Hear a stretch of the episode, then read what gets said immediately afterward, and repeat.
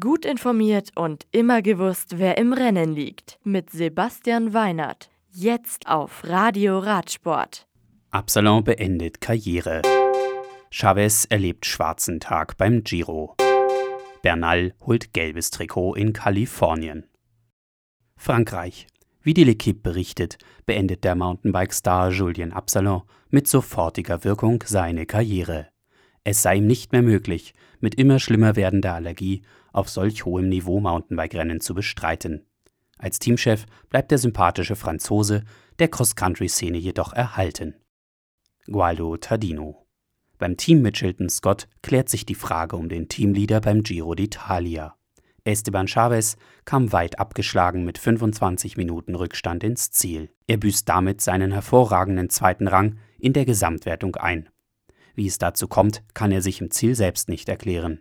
Er spricht von einer schwierigen Beziehung, die er mit Italien habe, und von Kraftlosigkeit am ersten Berg. Sein Teamkollege Simon Yates baut die Gesamtführung aus und liegt nun mit 41 Sekunden vor Tom Dumoulin und 46 Sekunden vor Thibaut Pinot. Den Sprint um den Tagessieg bei der längsten Etappe des Giro über 244 Kilometer gegen Nico Denz gewinnt Matej Moric von Bahrain Merida. Dritter wird aus dem großen Hauptfeld mit 34 Sekunden Rückstand Sam Bennett. Die morgige Etappe von Assisi nach Ossimo ist 156 Kilometer lang und beinhaltet zwei Bergwertungen mit ähnlich welligem Profil wie heute.